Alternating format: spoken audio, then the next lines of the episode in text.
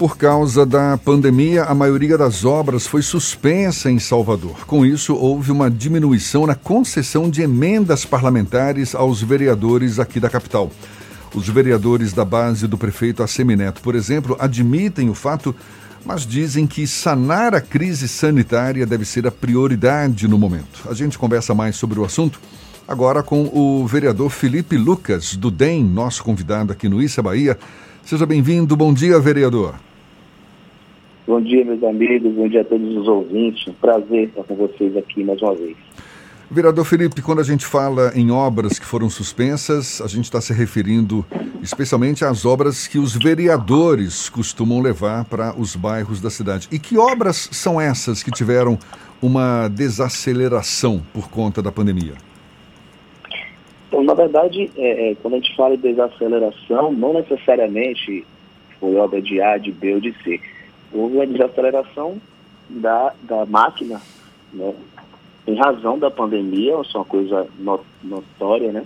dá para perceber, porque foi necessário estar tá sendo feito aí todo o direcionamento do recurso para esse combate de maneira muito responsável e competente. O prefeito Assemineto está é, é, tá fazendo esse enfrentamento, a gente está percebendo, inclusive, com os números, quanto que está sendo é, é, valioso e, e uma, um enfrentamento de sucesso, mas foi uma desaceleração natural e necessária, né? a gente sempre fala isso. O prefeito tem, tem agido sempre com muita responsabilidade e a prioridade nos últimos tempos, como sempre, tem sido a, a saúde da população, tem sido as pessoas, as vidas. É, As por... obras que você pergunta são, são hum. obras de infraestrutura. Então, aquela obra que não tem um impacto direto na vida das pessoas, que pode estar sendo é, é, é, aguardado, que pode sofrer essa desaceleração com o objetivo maior de é, é, focar no combate à pandemia, essas estão sendo feitas. São as, as obras de manutenção, vamos dizer assim, né? seja a, a, o conhecido como tapa-buraco, né? como as obras é, de, de, vamos dizer assim, esportivas, como a construção ou revitalização de um campo de futebol ou de uma praça. Então, são obras que estão, estavam aguardando e que a gente já tem, inclusive, sinalização de retomada, de aquecimento, de é, é, é uma normalidade dos serviços nos próximos, nas próximas semanas. Mas o senhor indicaria alguma obra ou alguma iniciativa que tenha sido startada pela prefeitura e que foi, uh, digamos, colocada na gaveta por enquanto e que pode estar prejudicando a população? Não, não. A nível de prejuízo à população, não. Eu desconheço. São obras que realmente é, são obras possíveis realmente de aguardar um pouco, né? Que realmente pode estar tá, é, é, é esperando passar esse momento mais turbulento, onde todos os holofotes estão voltados, todas as energias estão voltadas para o enfrentamento da pandemia. Então, como eu te falei, são obras de manutenção, seja reforma ou construção de uma quadra, de um campo de futebol, é, é, é obras que não sofram, que não têm assim, um impacto direto na vida das pessoas, vamos dizer assim, obras que realmente podem ser aguardadas. Felipe, essas obras que estão de alguma forma suspensas ou paralisadas temporariamente em virtude das emendas dos vereadores, pode gerar algum tipo de tensão na base do prefeito. Como é que está o relacionamento com os vereadores? Existe algum tipo de crítica ou reclamação dos edis com relação a esse atraso na execução das emendas? Ah, eu eu desconheço, acho que é um momento de compreensão absoluta. Se houver algum tipo de crítica a essa postura do executivo, do prefeito, eu acho que seria uma crítica irresponsável, inclusive. Né? A gente precisa ter agora a consciência de que o foco, a prioridade é combater a pandemia. São vidas que estão sendo salvas, é, são vidas que estão sendo preservadas. Eu desconheço a, a, se há crítica, mas se existe de, da parte de algum parlamentar, de algum vereador, eu acho que seria um tanto incompreensível e irresponsável. O senhor acha que a execução dessas emendas e a retomada das obras deve ocorrer a partir de quando?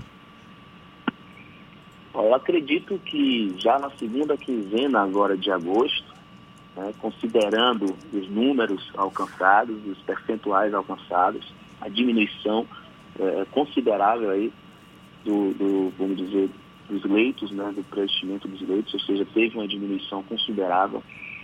A gente já percebe isso é, no último número que o prefeito é, trouxe a público, que é atingimento de 58% de ocupação dos leitos, e isso já permite que a gente é, inicie aí uma normalização dos trabalhos e dos serviços. Vereador. A expectativa é que na segunda quinzena agora a gente já perceba uma retomada. Vereador, o senhor comandou durante um bom tempo a Secretaria Municipal de Ordem Pública até se desincompatibilizar para tentar a reeleição à Câmara. Nesse período, o senhor lidava com os ambulantes, com tra os trabalhadores informais que foram bastante impactados durante esse processo da pandemia, das atividades praticamente interrompidas em boa parte da capital baiana. O senhor tem acompanhado esse processo de conversa e negociação para que os ambulantes, os trabalhadores informais tenham acesso a programas como Salvador por Todos e até mesmo a retomada das atividades econômicas em Salvador? Sim, eu acabei me tornando, né, de maneira natural, um representante dessa categoria, até pelo trabalho que fizemos junto ao CEMOP, é, foi algo assim realmente que eles julgam inédito. Fizemos uma construção, inclusive, de parceria, de diálogo, abrir uma comunicação com eles que permitiu, inclusive, que eles se sentissem mais parte do processo. Né? E, e esse diálogo aberto, essa aproximação que eu provoquei né, do executivo da CEMOP diretamente com o segmento com a turma do mercado informal, isso acabou dando a eles assim, a ideia de que eu poderia os representar e assim passei a fazer é, é, por acreditar na ideia de que realmente precisam, eles precisam de um olhar mais atento, precisam de, de apoio mais efetivo do poder público. E passei a, a, a ter, né, levar para o prefeito, para o vice-prefeito Bruno Reis, algumas demandas e a gente tem discutido muito sobre isso. Uma das pautas que eu venho discutindo agora, conseguir é, colocar as academias de artes marciais, por exemplo, e aí tem todos os professores autônomos, a turma que é, é, trabalha nesse segmento, conseguir colocar agora na segunda fase, né, junto com o prefeito, discutimos e entendemos a possibilidade de estar reabrindo também as academias, com os protocolos, lógicos, sendo atendidos. E não foi diferente com o segmento dos barraqueiros, e a turma da faixa de areia. A gente abriu uma discussão agora e eu estou tentando é, é, fazer com que a gente enxergue um cenário, uma data, uma previsão para a retomada dessa atividade. São pais e mães de famílias que estão sofrendo muito, afastados das praias, né, seu, seu meio de sobrevivência. E a discussão que eu tenho é, tido e que estou defendendo, estou tentando, de maneira responsável, lógico, fazer com que eles retomem as suas atividades, retomem o seu trabalho e possam estar aí defendendo o seu pão de cada dia, justamente é a turma dos, das praias, né, os barraqueiros de praia. É um segmento que eu tenho feito um diálogo e estou tentando aí ajudá-los no sentido de retomar as atividades. E, e acabei ficando como um representante, né, reconhecido por eles, e a todo momento sou acionado, a todo momento eu tenho chamado aqui, outro ali, eu tenho tentado na medida do possível, atender e ajudar como a gente pode. O prefeito tem atendido as demandas dessas categorias ou tem algum tipo de resistência nesse sentido, vereador? Tem sim, assim, o que, é que acontece? Quando há resistência, não é por nenhum tipo de preconceito ou, é, é, vamos dizer assim, algo que tenha relação com a, a categoria ou com o segmento, nada, absolutamente nada a ver. Toda a dificuldade que existe, quando ela existe, é em função dos cuidados, né, da preocupação em razão da pandemia. Então, se existe algum impedimento ou se existe algum entrave que impossibilita, que dificulta a retomada imediata, é por questão mesmo de avaliação, no sentido de que usando aí ainda como exemplo a questão das praias, é de que para esse momento o risco de abertura imediata e de retomada imediata dos trabalhos e da, da, da, vamos dizer, da frequência e das praias, isso pode trazer um prejuízo maior lá na frente, de repente, do, do de uma retomada aí do crescimento da pandemia, da, do número de infectados, enfim. Isso é o que pode, o que tem provocado quando é, acontece algum tipo de impasse que traz aí o prejuízo de que impeça, né? Traz aí a questão de impedir a retomada ou alguma decisão favorável, vamos dizer assim. Mas nada de cunho pessoal ou, ou direcionado ao segmento A, ou B, ou C, esse aqui vai, porque eu gosto mais ou menos, não existe isso. Existe realmente uma avaliação responsável da parte do prefeito Alcemir Neto para com as, a vida das pessoas. Vereador, a gente vê as atividades sendo retomadas aos poucos, não é? As atividades econômicas, agora num ritmo diferente em comparação com outros municípios. E não é raro alguma reclamação de prefeitos, especialmente aqui de municípios próximos a Salvador, no sentido de haver uma falta de articulação entre essas prefeituras para que essas medidas possam ser adotadas de uma forma mais, de, de um jeito mais uniforme. O próprio prefeito Assemineto já reclamou dessa falta de articulação. Como é que o senhor avalia? Tem faltado esse diálogo? Está difícil em colocar uma, uma articulação? É, eu acho que a comunicação ela precisa ser mais é, firme, transparente, né, dinâmica possível. Acho que tem que haver sim uma melhora nessa questão da comunicação, do, da articulação, para que a gente consiga fazer um trabalho de maneira uniforme. Né? É, é isso pode prejudicar em alguns pontos né, a, a, comunicação ou a, a, a, falta dessa, desse link, né, dessa, desse alinhamento. Isso pode trazer prejuízo para é, justamente a questão do combate mesmo e, e evitar, a gente precisa evitar que é, a gente venha a sofrer novamente o crescimento da pandemia, que a gente possa vir a correr risco de um colapso no, sistema de saúde. Então, é, as ações desencontradas ou desalinhadas, vamos dizer assim, isso pode trazer justamente esse prejuízo. Agora, como é que essa articulação melhorada. pode ser efetivada, então? Aí, essa articulação está sendo feita cada prefeito tem a sua autonomia, cada prefeito tem a sua, a, a, né, o seu, a sua competência ali já estabelecida. Então, acho que agora é questão mesmo de bom senso e o senso de responsabilidade, vamos dizer assim. Então, não existe, não tem como o prefeito da cidade de Salvador interferir né, dentro da gestão de uma outra prefeitura. Então, cabe aí, acho que a questão do bom senso, é entender coletivamente de que é um trabalho que precisa ser feito a várias mãos, precisa ser feito de uma maneira coletiva. Então, esse entendimento precisa existir. Não tem como a gente pensar agora em separar ideologias, partidos, é, é enfim, pensamentos diferentes. A gente tem que ter pensamento uniforme, a gente tem que ter decisões encontradas. Né? E isso só vai acontecer se houver bom senso, o senso de responsabilidade. Não tem como eu falei, não tem como haver ingerência. Um prefeito interferir na gestão de, de uma cidade que não seja a sua. Então a questão aí eu acho que é de bom senso mesmo, é de ter responsabilidade, entender que só uma a velha história, né? uma andorinha só não vai fazer o verão. A gente precisa ter uma união, é, uniformizar as decisões, os pensamentos, para que a gente possa ter um combate aí de sucesso. Vereador, o senhor é candidato à reeleição agora pelo DEM. Em 2016 o senhor acabou eleito pelo MDB e trocou de partido já em, no período final de 2020 para o prazo de filiação a novos partidos.